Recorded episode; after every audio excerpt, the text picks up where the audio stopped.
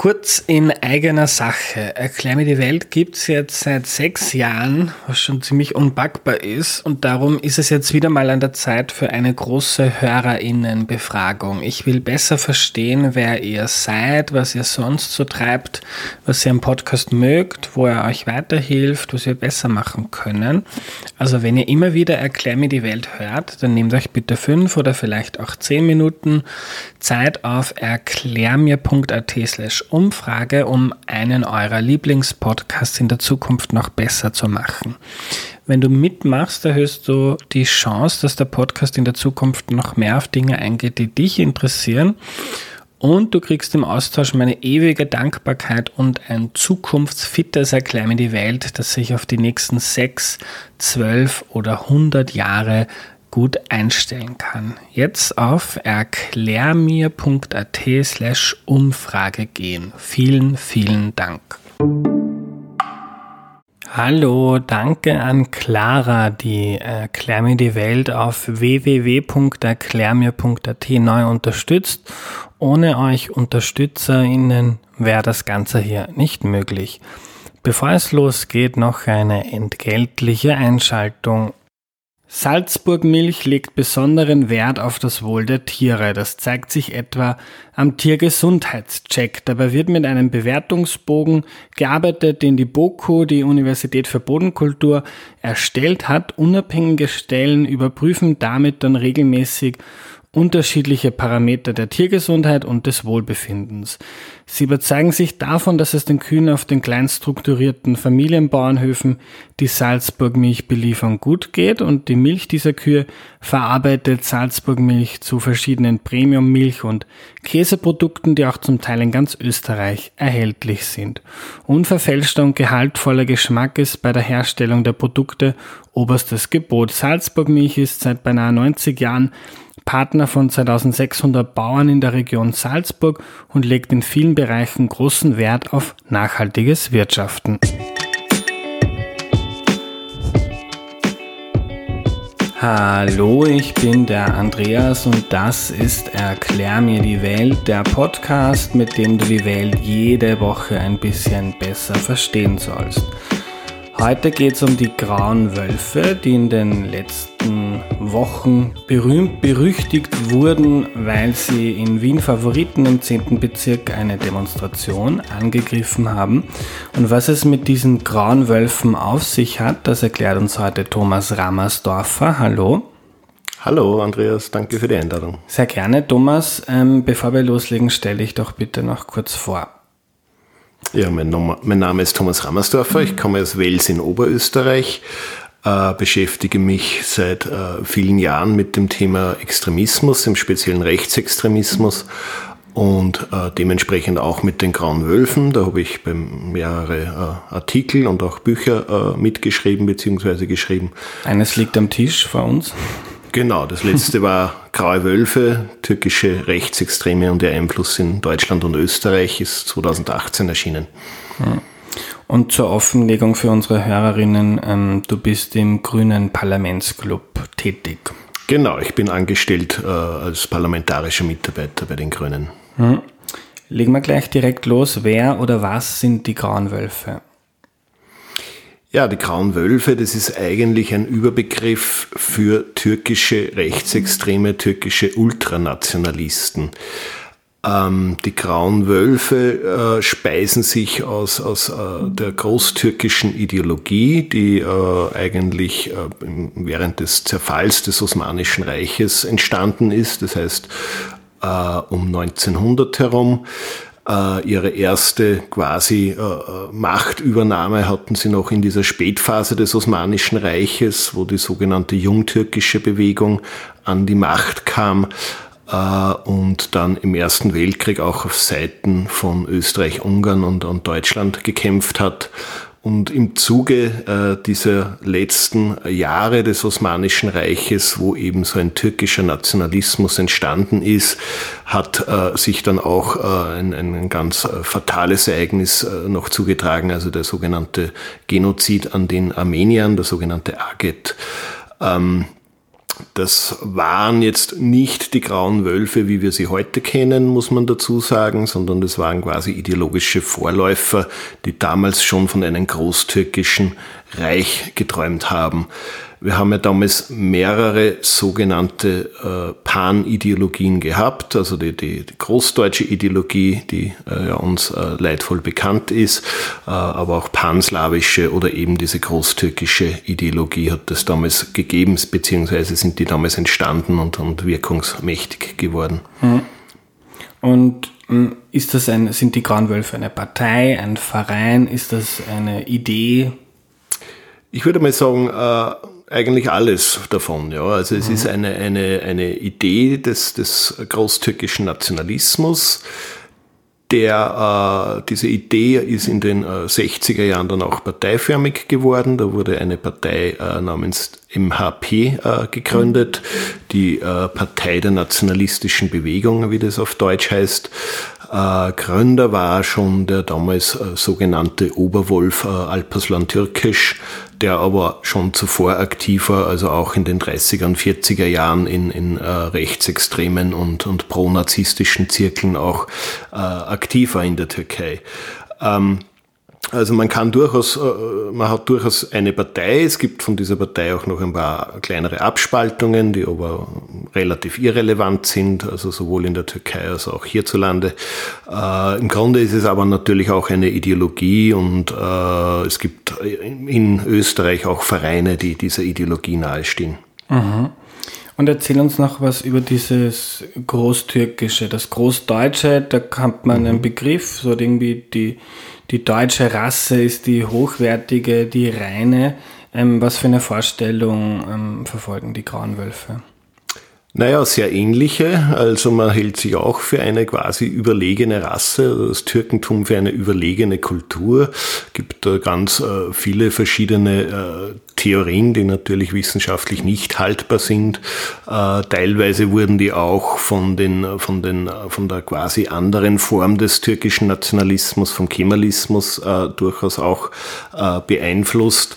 Ähm, die Grundidee ist äh, schon die Schaffung eines Großreiches. Also wir haben ja verschiedene turksprachige Völker. Es gibt ja nicht nur die, die Türkinnen, äh, die in der Türkei leben, sondern es gibt auch Turkmenen, es gibt Gagausen, äh, Usbeken und so weiter, die alle Turksprachen sprechen.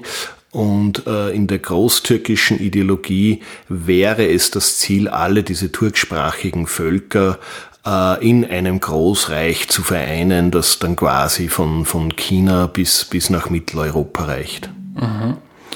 Und hm, in so einer nationalistischen Bewegung, die haben, die haben meistens Probleme mit Minderheiten, die einer anderen Kultur, einer anderen Religion oder Sprache zugehörig sind. Ähm, ich glaube, bei den Grauen Wölfen sind das zum Beispiel die Kurden oder die Aleviten, die beliebte Feindbilder sind. Ja, also die Minderheiten stehen natürlich so großtürkischen Plänen im Weg. Ja, ähm, also äh, die kurdische Minderheit, die hat ja im Osmanischen Reich eine gewisse Selbstständigkeit, eine gewisse Selbstverwaltung genossen. Äh, wie dann die türkische Republik 1923 entstanden ist, hat es zunehmend Bestrebungen gegeben, diese äh, Kurdinnen und Kurden zu assimilieren. Das heißt, äh, man hat ihre Namen türkisiert, man hat die Ortsnamen türkisiert, man hat die Sprache verboten, man hat die Kultur, die Musik sehr eingeschränkt, man hat keine kurdischsprachigen Medien zugelassen und daraus sind diese kurdischen Aufstände entstanden das hat eigentlich schon in den 20er Jahren des vorigen äh, Jahrhunderts begonnen. Und äh, mehr oder weniger ist das eine, eine, eine rebellische Traditionslinie gegen diesen Assimilierungsdruck seitens der Türkei, die bis heute anhält und, und der Widerstand wird auf unterschiedlichste Art und Weise artikuliert. Also das geht eben von bewaffneten Organisationen wie der äh, äh, berühmten PKK bis zu äh, jeder Menge äh, politischer und ziviler Organisationen, die hier äh, versuchen, die kurdische Kultur, die kurdische Sprache vor der Türkifizierung zu bewahren. Mhm. Und um vielleicht die Bedeutung der Grauen Wölfe zu verstehen, ähm, die MHP, ähm, die, man kann sagen, die politisch, parteipolitische Vertretung dieser Ideologie sitzt in der Türkei in der Regierung mit Erdogan. Genau, also die MHP hat äh, bei den letzten Wahlen, äh, glaube ich, 11 äh, Prozent der Stimmen bekommen.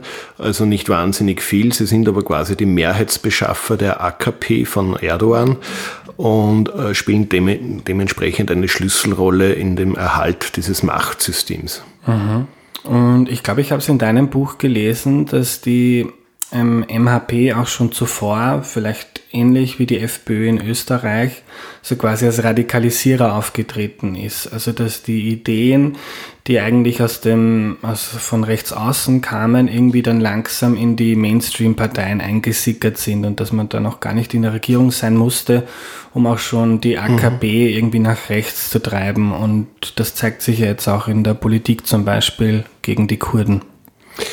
Das stimmt zum einen sicher, mhm. dass man äh, hier äh, die AKP also in der Koalition, aber auch vor dieser Koalition äh, ein bisschen äh, radikalisiert hat. Die AKP war ja ursprünglich nicht so, bei weitem nicht so nationalistisch, wie sie in den letzten Jahren äh, leider äh, geworden ist.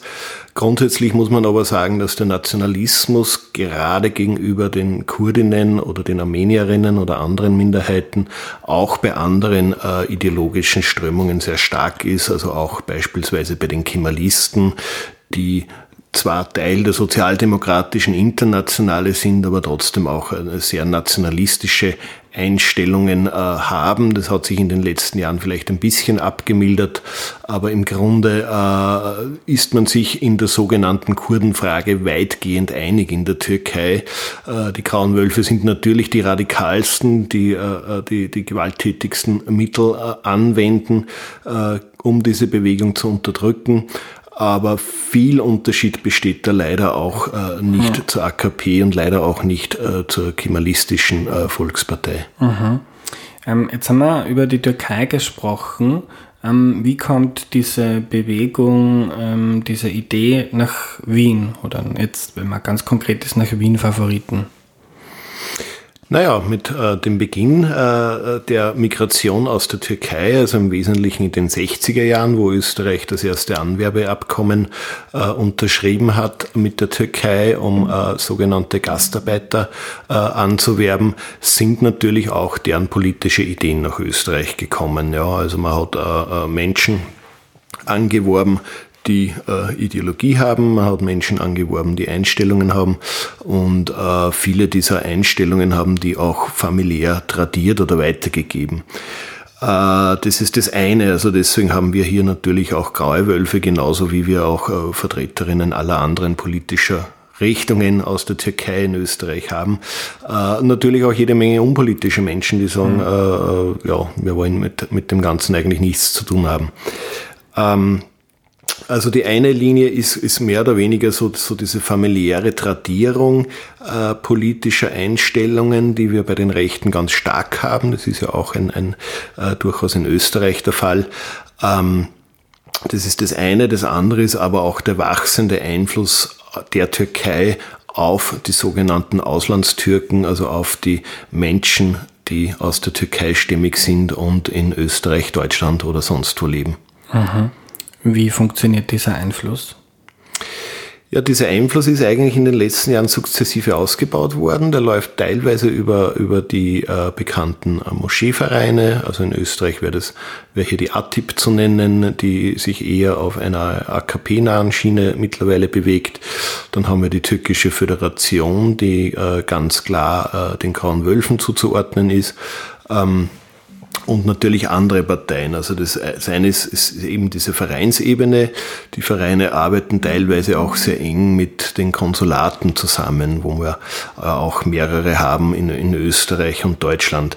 Ähm, die andere Ebene ist, ist, ist der Ausbau von, von Medien, meistens Internetmedien in den letzten Jahren, die, äh, sage ich mal, konservative bis rechte bis rechtsextreme Positionen vertreten aus der Türkei. Da gibt es mittlerweile eine ganz, äh, ja, einen wirklichen Wildwuchs an, an, unterschiedlichen Plattformen, die in den sozialen Medien äh, äh, agieren und einen relativ großen Einfluss haben. Äh, dann gibt es natürlich noch andere Faktoren. Wir haben hier genauso die Tageszeitungen, auch die nationalistischen. Wir haben hier mhm. die Propagandafilme, die auch in den äh, äh österreichischen äh, Megaplex-Kinos äh, laufen, wo nationalistische Propaganda über die grauen Wölfe oder über die großartige Geschichte des Türkentums verbreitet werden. Also da gibt es zu, zunehmend mehr Ebenen und einen meines Erachtens doch, äh, zumindest ist, ist, ist es die Absicht, dass dieser Einfluss steigt. Mhm. Du hast jetzt die türkische Föderation angesprochen. Ähm, und das ist ja teilweise von außen beobachtet ein bisschen absurd. Das ist ja ein ganz offizieller Verein, ähm, der auch in der IGGIÖ, Islamischer Glaubensgemeinschaft in Österreich, organisiert ist, der mh, mm, beim Bestellen von Imamen, also Predigern mitwirken kann, der beim Bestellen von islamischen Religionslehrern mitwirken kann und gleichzeitig steckt dahinter aber eine, eine rechtsextreme Ideologie. Es wirkt irgendwie ein bisschen, wenn man, also ich vor zwei, drei Jahren, wie ich das zum ersten Mal gelesen habe, habe ich mir gedacht, wow, es ist eine der großen äh, seltsamen Dinge, die das Islamgesetz in, in, in, seiner Novelle von 2015 mit sich gebracht haben. Also mit diesem Islamgesetz wollte man äh, die Moscheevereine äh, quasi reformieren und organisieren äh, in diesem Gesetz ist dann vorgeschrieben, dass äh, Moscheevereine nur ab einer gewissen Größe, also ab mindestens zehn Mitgliedervereinen, eine Kultusgemeinde bilden äh, können. und diese Kultusgemeinden sind quasi die Basis der islamischen Glaubensgemeinschaft. Mhm. Äh, jetzt haben die Grauen Wölfe in Österreich in etwa 20 Vereine. Dementsprechend können sie zwei Kultusgemeinden bilden und sind somit quasi als Körperschaft öffentlichen Rechtes anerkannt äh, und auch anerkannter Teil der islamischen Glaubensgemeinschaft, wo sie, wie du richtig erwähnt hast, an unterschiedlichen Einflussstellen auch sitzen oder äh, unterschiedliche Einflüsse auch ausleben können. Ja, es ist natürlich äh, eine etwas bizarre Situation, äh, zumal man dann ja auch im, März 2019 mit dem Symbolegesetz, mit der Verschärfung des Symbolegesetzes äh, mehrere Symbole der Grauen Wölfe verboten hat, sie aber gleichzeitig vorher quasi institutionalisiert hat. Hm. Das bekannteste Symbol ist der Wolfsgruß, wo man, glaube ich, Mittel- und Zeigefinger auf die Handfläche und den Daumen drauf gibt. Genau, das soll so die, die Ohren eines Wolfes und die Schnauze eines Wolfes äh, symbolisieren. Der ist verboten. Äh, zum anderen aber auch dieses Logo, das auch auf meinem Buch oben ist, mit diesem heulenden grauen, äh, heulenden Wolf im, im, im Halbmond. Also mhm. das ist auch äh, untersagt. Mhm. Ähm, mir hat eine Lehrerin geschrieben, als ich zu Fragen aufgerufen habe an dich, dass, das, dass der Wolfsgruß auch das sogenannte Schweigefuchs genau, ist in ja. der Schule, den Lehrerinnen anwenden, damit die Kinder zuhören. Das ist ein bisschen ähm, abstrus, ja, es gab auch schon Beschwerden aus dem Metal-Bereich, weil da man ja gern diese Devil's Horns äh, zeigt und da es auch zu Verwechslungen kommen kann. Also es muss schon, dass äh, hier ein, eine Verwaltungsübertretung vorliegt, äh, ganz ja. klar auch die Absicht bewiesen ja. werden, dass man damit das Symbol dieser rechtsextremen Partei äh, zeigt. Also die Lehrerinnen müssen sich in der Regel da jetzt nicht fürchten. Mhm. Ähm, du hast gesagt, es gibt so circa 20 Vereine. Kannst du uns noch etwas über die Bedeutung der, dieser Ideologie oder der Bewegung in Österreich ähm, erzählen? In der, unter den Türkinnen und Türken, wie, welchen Stellenwert haben, haben die Grauen Wölfe? Ist das eine mehrheitsfähige Idee? Ist das eine ganz kleine Minderheit? Na, glücklicherweise ist die Idee nicht mehrheitsfähig. Also bei den Wahlen äh, bewegt sich die MHP in Österreich eher in, in einen kleineren Bereich bei 6, 7, 8 Prozent der, der Wählerstimmen. Muss man dazu sagen, auch also die türkischen Staatsbürgerinnen in Österreich dürfen bei den Wahlen in der Türkei wählen. Genau, ja. ja. Genau, das ja. sprichst du jetzt an. Ja. Das, äh, wobei äh, das natürlich auch ein bisschen eine verzerrte Wahrnehmung ist, denn den wählen darf man nur in den Botschaften und Konsulaten, die äh, von vielen türkischen Oppositionellen mehr oder weniger schon als Feindgebiet wahrgenommen werden. Äh, und äh, Dementsprechend haben wir hier bei den äh, Oppositionellen eher geringere Teilnahme, Teilnehmerinnenanzahlen und bei den Rechten, die auch ja, wirklich organisiert werden, wo, wo man die, die Busweise hinkarrt zu den Konsulaten äh, oder teilweise mit äh, Taxidiensten abholt. Äh, da ist die Wahlbeteiligung tendenziell höher. Äh, zur Menge, in wie, wie viele solche Menschen es in, in, Österreich gibt, ist schwer zu sagen. Wir haben einmal äh, von, von der Definition des Islamgesetzes äh, braucht man eben diese zehn Vereine für eine Kultusgemeinde mit äh, mindestens 1000 Mitglieder. Das heißt, wir haben einmal ungefähr 2000 Vereinsmitglieder, von denen man mit Sicherheit ausgehen kann. Ja, da mögen natürlich Karteileichen auch dabei sein, aber die muss man jetzt äh, vom Islamgesetz her schon haben, um dort mhm. diese beiden Kultusgemeinden bilden zu können. Die Anhängerschaft ist teilweise äh, größer, nehme ich an. Also es gibt äh, neben dieser Vereinslandschaft natürlich auch beispielsweise Jugendgangs, die sich da irgendwie äh, äh daran äh, orientieren, die halt die Symbolik zeigen, die halt mit der klassischen Parteipolitik äh, nicht so viel am Hut haben möchten. Ja. Äh, teilweise auch im Rockermilieu oder im, im Kampfsportlermilieu äh, Leute, die sich äh, den Grauen Wölfen zugehörig fühlen, ohne wahrscheinlich in so eine Moschee oder, oder Vereinsstruktur eingebunden zu sein. Ähm, das heißt, die Grauen Wölfe sind sicher eine Minderheit äh, innerhalb der Minderheit, so, äh, sozusagen. Äh, nichtsdestotrotz können sie bei manchen Anlässen ziemlich viele Menschen mobilisieren, teilweise auch im, im Verbund mit, mit äh, anderen äh, Jugendbewegungen äh, mit, mit extremistischem Background. Also man hat auch gemeinsam schon mit Salafistinnen äh, äh, Demonstrationen der Kurden angegriffen in Vorarlberg. Man hat auch Kontakt zu anderen Milieus von, von muslimischen Jugendlichen aus anderen Ländern. Mhm. Ähm, kannst du uns nochmal einordnen, was aus deiner Sicht da mm, in Wien Favoriten passiert ist? Ich habe da immer hab eine schöne Sicht auf den 10. Bezirk von oben. Da war tagelang der Hubschrauber, der gekreist hat über Favoriten. Ähm, was ist da passiert? Ja, begonnen hat es am, an, an diesem Mittwoch vor, glaube ich, morgen sind es zwei Wochen, äh, wo äh, hier erstmals eine, eine Frauenkundgebung angegriffen wurde. Äh, dann hat es am nächsten Tag wieder eine Kundgebung gegeben, äh, am, am, Donnerstag und am Freitag. Da hat sich dann das nochmal wiederholt und nochmal wiederholt. Äh, für mich ist es etwas schleierhaft, warum die Polizei nicht für ausreichend Schutz dieser Demonstrationen, dieser angemeldeten Kundgebungen gesorgt hat. Also dass hier dass das Versammlungsgesetz gestört wurde von den Grauen Wölfen, äh, dass hier illegale Symbole gezeigt wurden, dass es zu Gewaltakten kam, äh, zu einer Allgemeingefährdung. Also das ist ja ganz deutlich und äh, dass die Polizei hier eigentlich nicht massiver eingeschritten ist, ist für mich eher verblüffend. Also am ersten Tag war man vielleicht noch überrascht, aber dann, dass das dann am zweiten mhm. und am dritten Tag sich äh, wiederholen, äh, wiederholt, das ist schon äh, sehr fragwürdig meines Erachtens. Mhm. Äh, die ganze Sache ist aber im Großen und Ganzen nicht verwunderlich. Also wir haben äh, Übergriffe äh, sind leider an der Tagesordnung. Es gibt in ganz Österreich, äh, wo viele Menschen äh, aus der Türkei leben, äh, immer wieder diese Probleme. Sie schaffen es nur relativ selten in den Medien, ja. Aber Schlägereien zwischen äh, diesen oder Angriffe der Grauen Wölfe sind auch in Vorarlberg in Tirol im oberösterreichischen Zentralraum Raum in Salzburg immer wieder äh, zu bemerken. Auch in Wien hat es zuletzt erst am 1. Mai einen Angriff der Grauen Wölfe auf eine Kundgebung, glaube ich, von, von linken äh, türkischen Gruppen gegeben.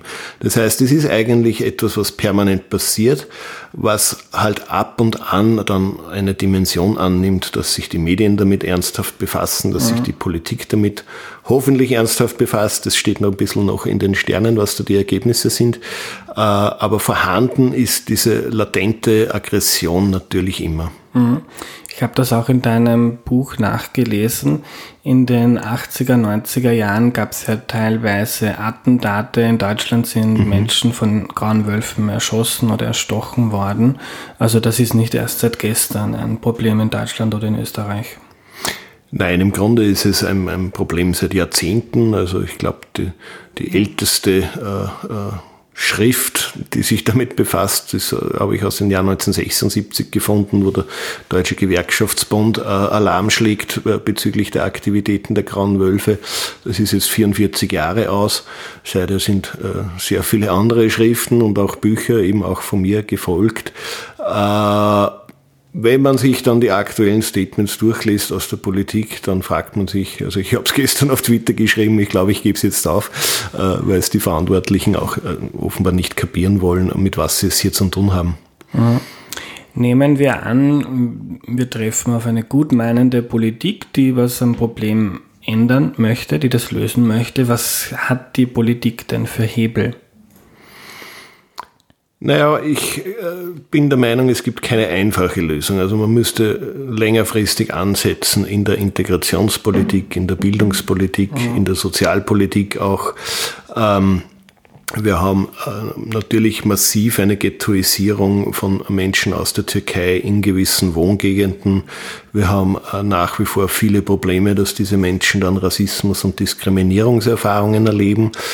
Und äh, für viele, gerade labile junge Menschen, ist es dann natürlich reizvoll, zu einer Gruppe zu gehen, die ihnen sagt, du bist was Besseres, weil du Türke bist und nicht, wie leider es in der österreichischen Mehrheitsgesellschaft noch sehr oft vorkommt, du bist wer Schlechterer, weil du Türke bist. Mhm. Ja, also wenn ich die Wahl habe zwischen der, der, denen, die mich loben und denen, die mich verachten, dann werde ich wahrscheinlich mich eher den anschließen, die mich loben. Ja. Mhm. Also da haben wir zum einen einen äh, das äh, Problem der, der, der sehr vernachlässigten Integrationspolitik ähm, und des relativ großen Rassismus, speziell gegen Menschen äh, mit äh, Migrationshintergrund aus der Türkei, die ja besonders angefeindet werden. Mhm. Äh, das ist das eine. Äh, das andere ist, äh, wie schon beschrieben, der wachsende Einfluss der Türkei, der türkischen Staatsmedien, der türkischen Parteimedien, die ihren Beitrag zu dieser Radikalisierung leisten. Und da könnte man durchaus auch einmal auf diplomatischer Ebene ein Machtwort sprechen. Leider wird das, glaube ich, oft hinter wirtschaftliche Interessen der österreichischen Republik hintangestellt. Oder weil sie schön die Flüchtlinge weghalten aus der EU? Möglicherweise, ja. Mit diesem Erdogan-Flüchtlingsstil hat man natürlich Erdogan quasi zum, zum Türsteher von Europa gemacht und, und es befindet sich jetzt in seiner Geiselhaft. Also das ist eigentlich auch eine unerträgliche Situation, in die man sich da begeben hat äh, und wo man schon auf Perspektive schauen sollte, dass man da wieder mhm. rauskommt.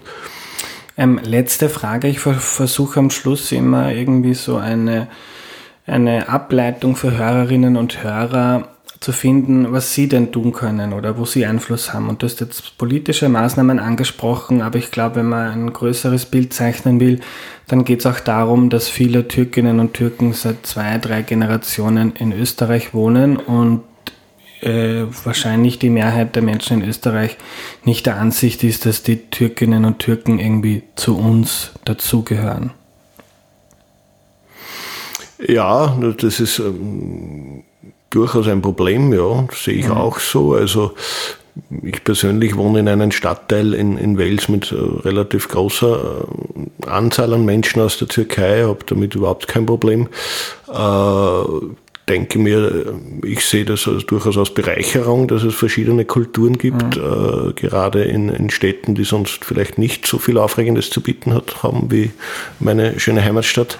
Ähm, und glaube, wenn man ein bisschen offener aufeinander zugeht im Alltag, äh, egal ob, ob auf, am, am, Arbeitsplatz oder, oder auf der Straße, am Spielplatz, dann würde schon vieles leichter gehen. Ja. Also ich glaube, da gibt es äh, viele Hemmungen, mittlerweile auf beiden Seiten, die man abbauen sollte. Und dann wird es auch leichter miteinander gehen und dann werden auch äh, die Menschen sehen, dass, dass äh, nicht jeder Moslem oder umgekehrt jeder Christ ein äh, Bösewicht ist. Mhm. Danke für deine Zeit, Thomas. Bitte, gerne.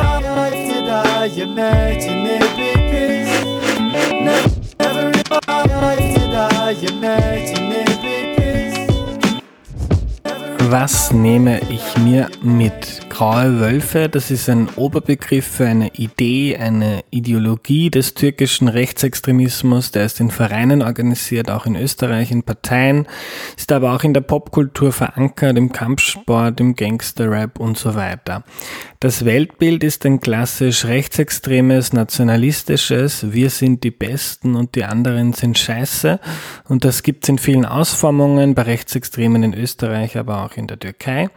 Und die großtürkische Ideologie geht nicht nur davon aus, dass die Türken das Übervolk sind, sondern auch, dass die turksprachigen Völker in anderen Ländern wie in Turkmenistan oder Usbekistan wieder zu einem großtürkischen Reich zusammenkommt. Das kennen wir auch ganz gut aus der deutschen Geschichte.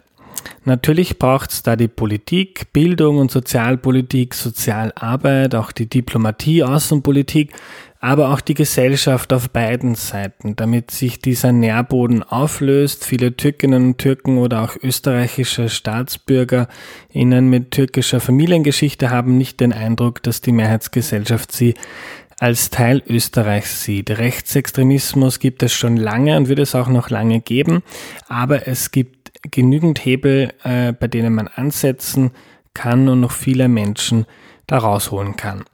Das war's für heute. Am Ende noch ein Buchtipp. Ich habe gerade ein Buch von Daniel Kehlmann fertig gelesen. Till erzählt die erfundene Lebensgeschichte von Till Eulenspiegel. Das Buch ist äh, wahnsinnig faszinierend geschrieben und ein absoluter Page-Turner. Danke an alle UnterstützerInnen von Erklär mir die Welt. Wenn du meine Arbeit und den Podcast wertvoll findest, unterstütze sie bitte auf www.erklärmir.at. Danke und bis zum nächsten Mal. Tschüss.